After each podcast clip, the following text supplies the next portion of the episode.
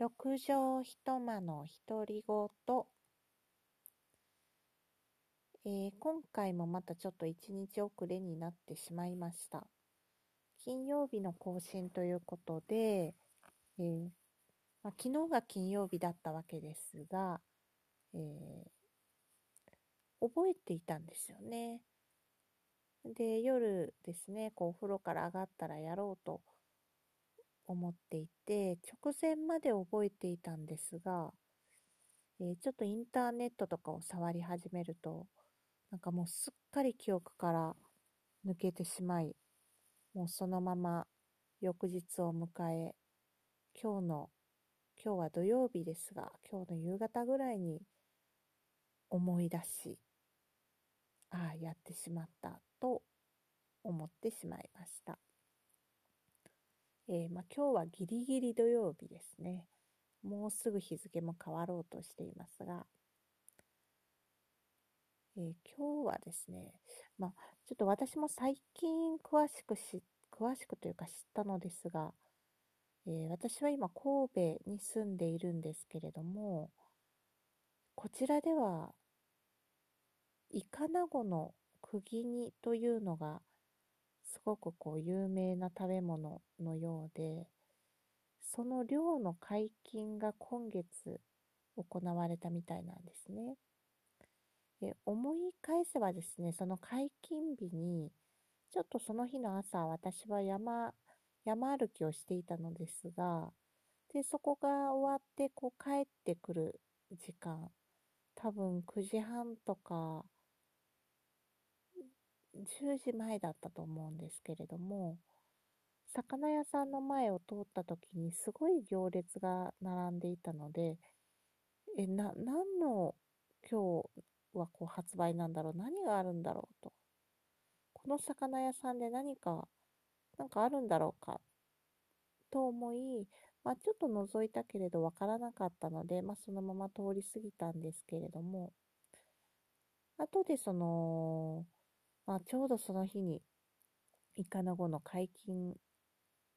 の日ですというふうなニュースか何かを見て、あ、あの列はじゃあイカナゴを買い求めて、買い求める人たちの列だったんだな、というのにこう思い至りました。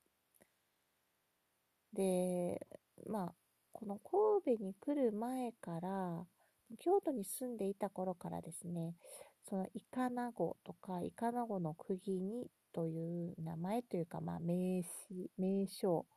は耳にしたことはあったんですが、でそれがどうもこう関西で有名な食べ物らしいというのは知ってたんですが、まあ、京都に住んでるそこまでその季節感こう溢れる何かそれが情報として流れてくるかというと、まあ、そこれほどでもなかったのかなと思いまして、うーん、食べたことも多分なかったと思うんですけれども、ただ、やっぱりこう神戸に来ますと、えーそのもう本場なのか、まあ、神戸淡路島あたりで、えーが本場のようなんですけれども、まあ、大阪でも取れてますね。で、なんか去年不不作だったんですかね。で、今年も大阪は早々に量がもうストップ、あの、禁止というか、来年度の収穫を考えて、一旦ストップになったようで、まあ、まだ神戸はやっているようなんで、まあ、ただからなんで本場なんですかね、こちらは。えースーパーなんかにも売っているのも見かけ、うん、私も一度食べてみたいなとは思っているんですが、やはりなかなか値段がこう、お高めというか、まあ、とはいえ7、800円ぐらいなんですが、まだちょっと様子見をしているというところです。似たようなあのものは結構こう売っていると思うんですよね。スーパーとかでも見てますが。ただ、その、やはりこう、イカナゴの釘煮というものがどういうものなのかというのを一度食してみたいなという、あの、思いもありまして、もうちょっとこう、ミニパックというか、ん、もうほんと数口食べるだけで十分、こんなものかというのが分かれば十分なので、うーん、まあ、数口をね、こう気軽に食べれるような、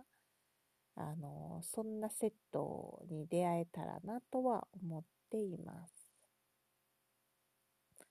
で、いろいろそのお取り寄せサイトなんかも見ていると、やはりこう関西の方とか、あの小さい頃から食べておられる方はこの時期になるとやっぱりこのイカナゴの釘煮が食べたくなって、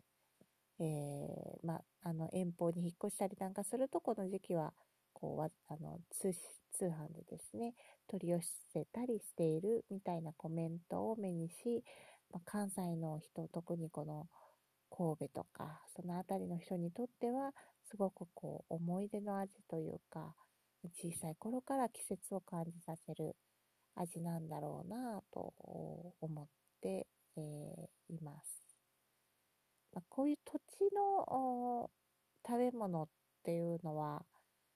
うんまあ、できるだけ積極的に食べていきたいなとは思ってはいるんですけれどもね。うーん。まあ、とはいえ、そんなにこう、グルメな方でもないので、まあ、わざわざそういうの全部買い集めるかというと、まあ、そこほどでもない、まあ、機会があったら食べてみたいなぐらいではあるんですけれども、